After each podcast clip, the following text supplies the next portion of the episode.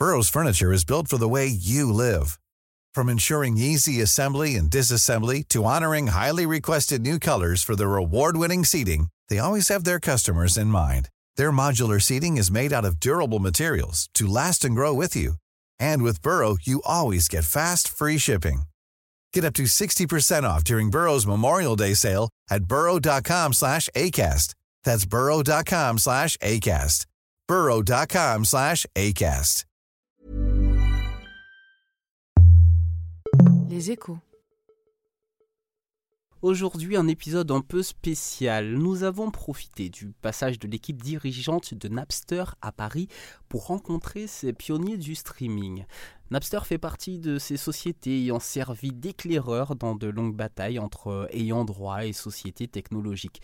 Aujourd'hui, Napster est toujours une plateforme de streaming musical, hein, mais elle a décidé de se concentrer sur les services business to business. Nous avons rencontré Angel Gambino, directrice commerciale de la plateforme C'est le bonus de BOM.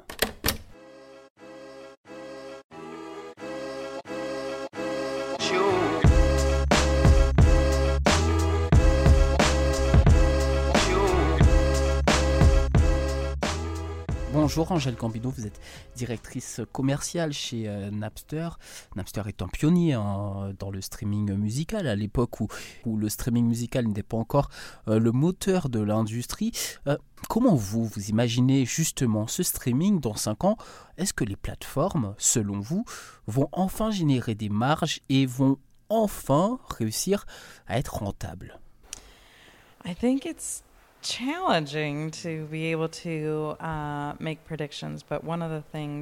je pense que c'est très difficile de pouvoir faire des prédictions. Mais l'une des choses que je peux dire de façon certaine, c'est que nous voyons une prolifération d'expériences. On voit plus d'expériences centrées sur l'audio. Et c'est vrai que même lorsque l'on pense à Alexa, Siri, même les communications de base que l'on aurait généralement écrites via notamment message texte,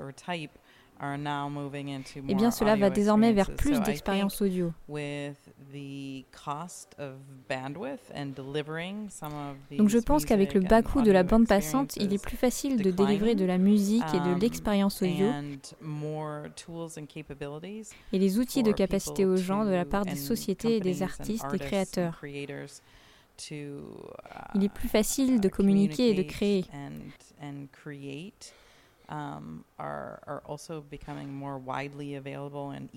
Le streaming devient aussi plus largement disponible et plus simple à utiliser. Vous n'avez plus à um, être un professionnel pour créer de la musique sur votre téléphone. Et au final, je pense qu'avec la combinaison de ces facteurs, la baisse de coûts, la simplification, Um, Je pense que l'on va commencer à avoir droit um, à beaucoup plus de musique et de formats audio uh, et d'expériences de contenu de programmation.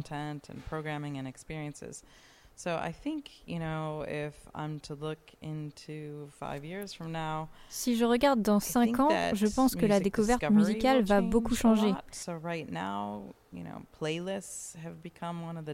En ce moment, les playlists sont devenues une des façons uh, principales de découvrir des nouveaux morceaux. En fait, ça ressemble assez au modèle de la radio traditionnelle.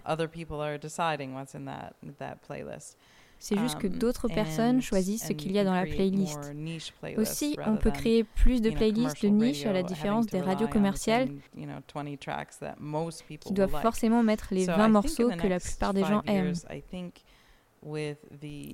Donc je pense que dans les cinq uh, prochaines années, avec l'augmentation des capacités autour de l'intelligence artificielle et du machine learning, on aura encore plus d'expériences de découverte musicale, encore plus um, personnalisées.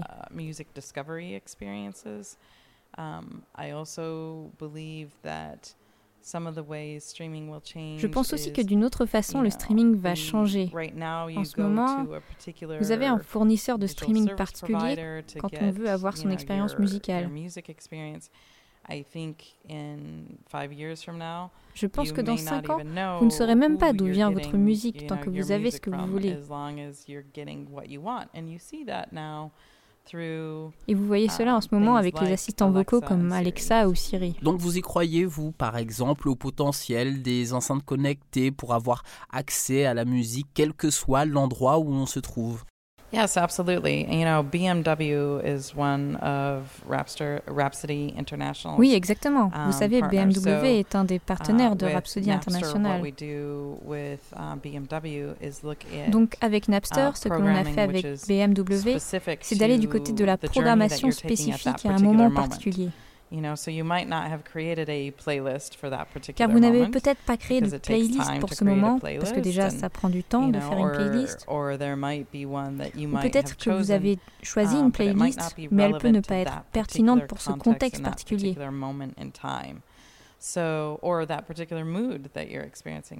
Comme elle ne peut pas être pertinente par rapport à votre humeur.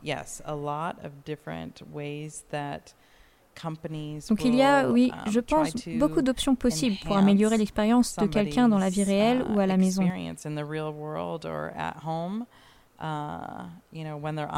Quand vous êtes en déplacement ou à un endroit fixe. Uh,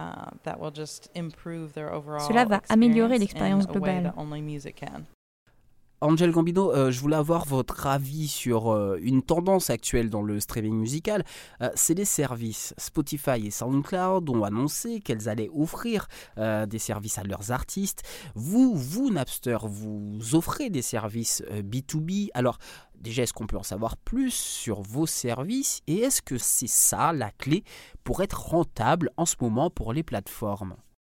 Well, you know, I mean, Napster, you know, over the last 20 years has changed a lot. It was, you know, the initial. Eh bien, Napster a beaucoup uh, évolué, vous savez, sur les 20 dernières années. Elle était la première, la pionnière, disruptrice. Et il s'agissait vraiment de délivrer de la musique aux fans. À l'époque, en tant qu'industrie, nous n'avions pas trouvé le bon business model.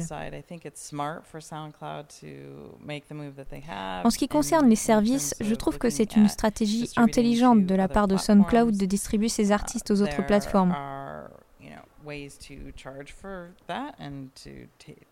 Ils sont assez gros pour faire payer pour ça et prendre une part du chiffre d'affaires. Cela accroît également leur uh, capacité à contrôler les royalties, Um, l'édition ou encore les droits de reproduction uh, mécanique.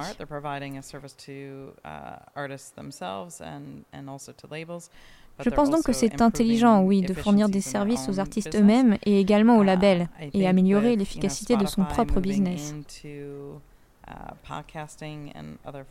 Je pense que la stratégie de Spotify de se tourner vers les podcasts et les autres formats est d'essayer de continuer à donner plus de valeur à l'abonnement où les gens payent et ils regardent constamment de nouvelles façons d'accroître cette valeur.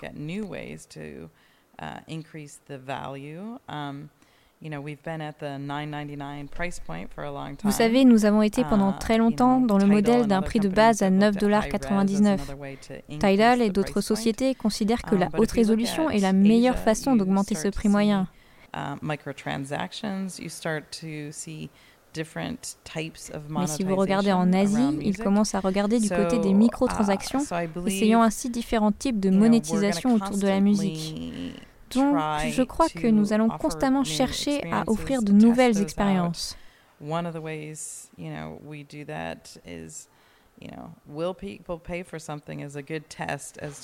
Le vrai test n'est pas de savoir s'il y a une demande, mais si les gens vont payer pour cette demande.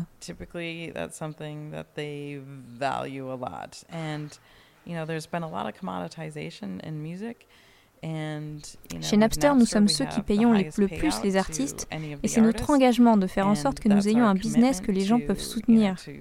Donc je pense que l'on va continuer à regarder du côté des services que l'on peut fournir.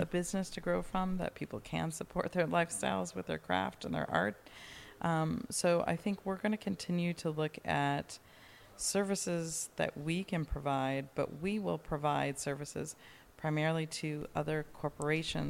nous allons fournir des services premièrement aux autres sociétés comme SFR ou BMW ou encore iHeartMedia aux États-Unis. Um, Pour ainsi accompagner l'innovation.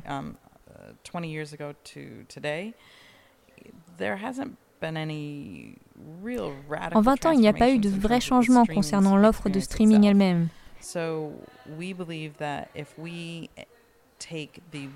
Chez Napster, nous pensons que si nous uh, mettons les investissements dans la technologie des uh, plateformes elles-mêmes,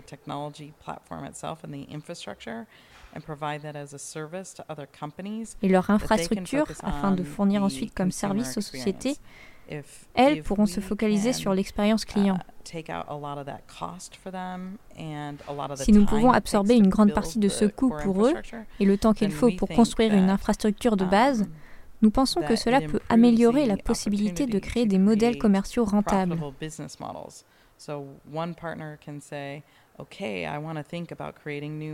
Un partenaire peut dire je veux créer une nouvelle expérience musicale et l'autre partenaire de dire je vais faire en sorte que vous puissiez offrir ces services. Vous parliez tout à l'heure, Angel Gambino, des podcasts. Euh, euh, Spotify, Deezer euh, ont annoncé qu'ils allaient accélérer dans les, dans les podcasts et certains pensent même que c'est ça, c'est ce format qui va permettre aux plateformes d'avoir un modèle plus de producteurs de contenu, un modèle à la Netflix. Est-ce que vous, vous y croyez? That's hard to say. I think um,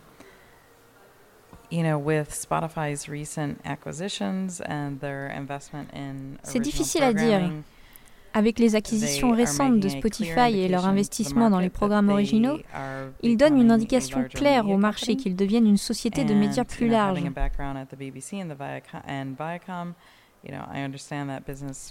En étant passé par la BBC et uh, Viacom, je comprends ce business très bien. Vous devez investir dans la production et la programmation si c'est votre aspiration de devenir une société de médias plus large comme Netflix. Um,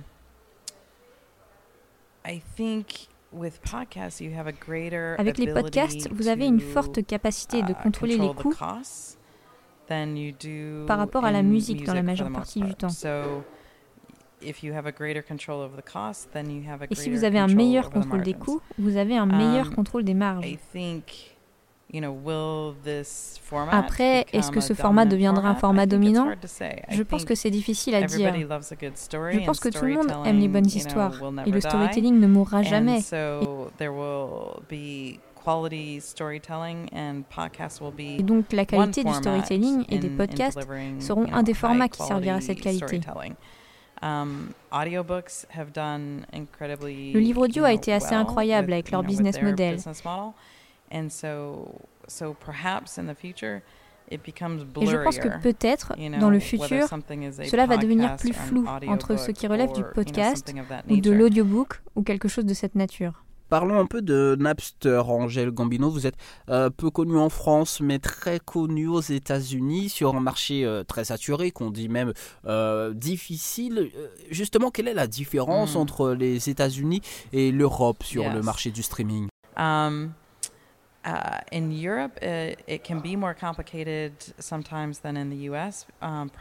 en Europe, cela peut être un peu plus compliqué parfois qu'aux États-Unis, uh, principalement à travers la façon dont l'édition est gérée. C'est plus fragmenté qu'en Europe. Il y a plein d'acteurs différents.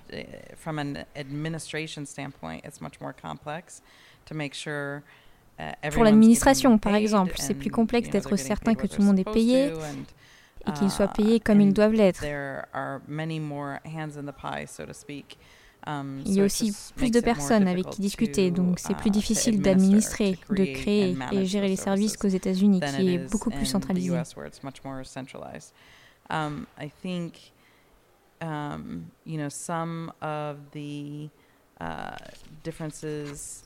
Je pense que certaines des différences tournent autour je dirais, de notre capacité à regarder um, au-delà d'un simple service de streaming standard.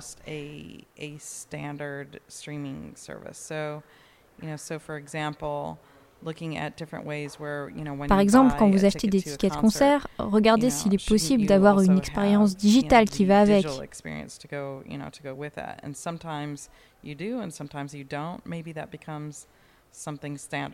Parfois vous l'avez, parfois vous ne l'avez uh, pas.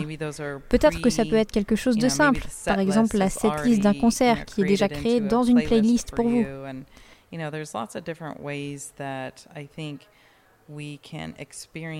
Enfin, vous um, voyez, il y a plein de façons différentes pour expérimenter le format streaming, qui n'est pas juste s'inscrire pour un service et le consommer de la façon dont beaucoup de personnes le font actuellement.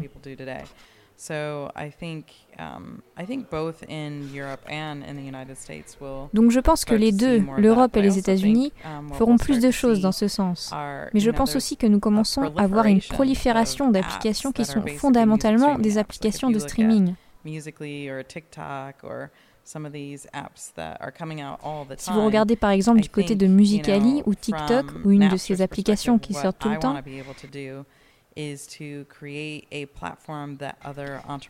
je pense via les prospectives de Napster que le but est de créer une plateforme sur laquelle les autres entrepreneurs et développeurs et artistes et créateurs peuvent travailler. Donc je ne pense pas qu'une compagnie quelconque va avoir sa propre innovation dans le champ musical, que ce soit l'innovation dans le um, business model ou en termes de technologie. Mais si on peut activer un écosystème entier de créateurs sur ces technologies, je pense que ça peut créer un fort écosystème d'innovation. Alors justement, le marché américain, vous le connaissez bien, mais comment euh, être euh, plus présent en France et comment intégrer, implanter euh, ce marché?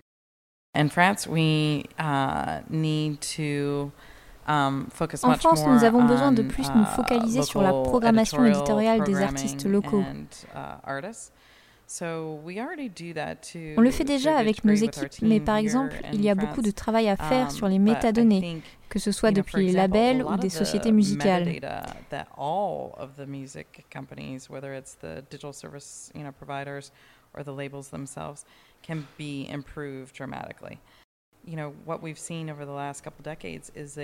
Ce que l'on a vu ces um, dernières décennies, c'est une augmentation en termes de nombre de sous-genres, de genres de niches. There are so many subgenres upon subgenres upon subgenres. And so I think here in France, Et donc je pense qu'ici en France, nous avons une telle richesse culturelle et tous ces créatifs, dans la musique particulièrement, au point que si l'on est bon sur les métadonnées, on peut créer de très bons outils de découverte et se focaliser vraiment sur les artistes locaux.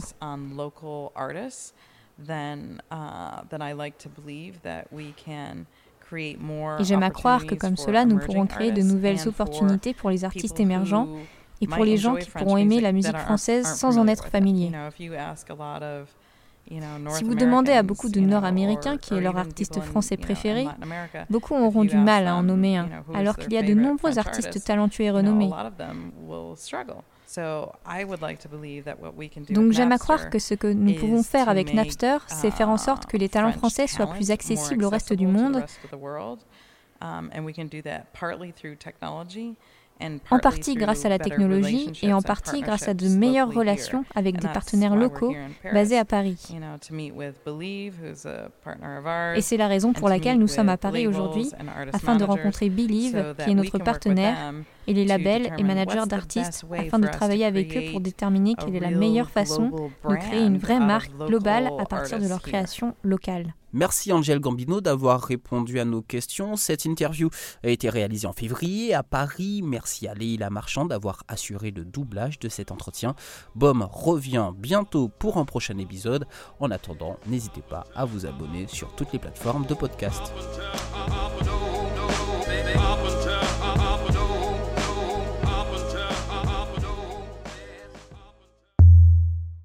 Les échos.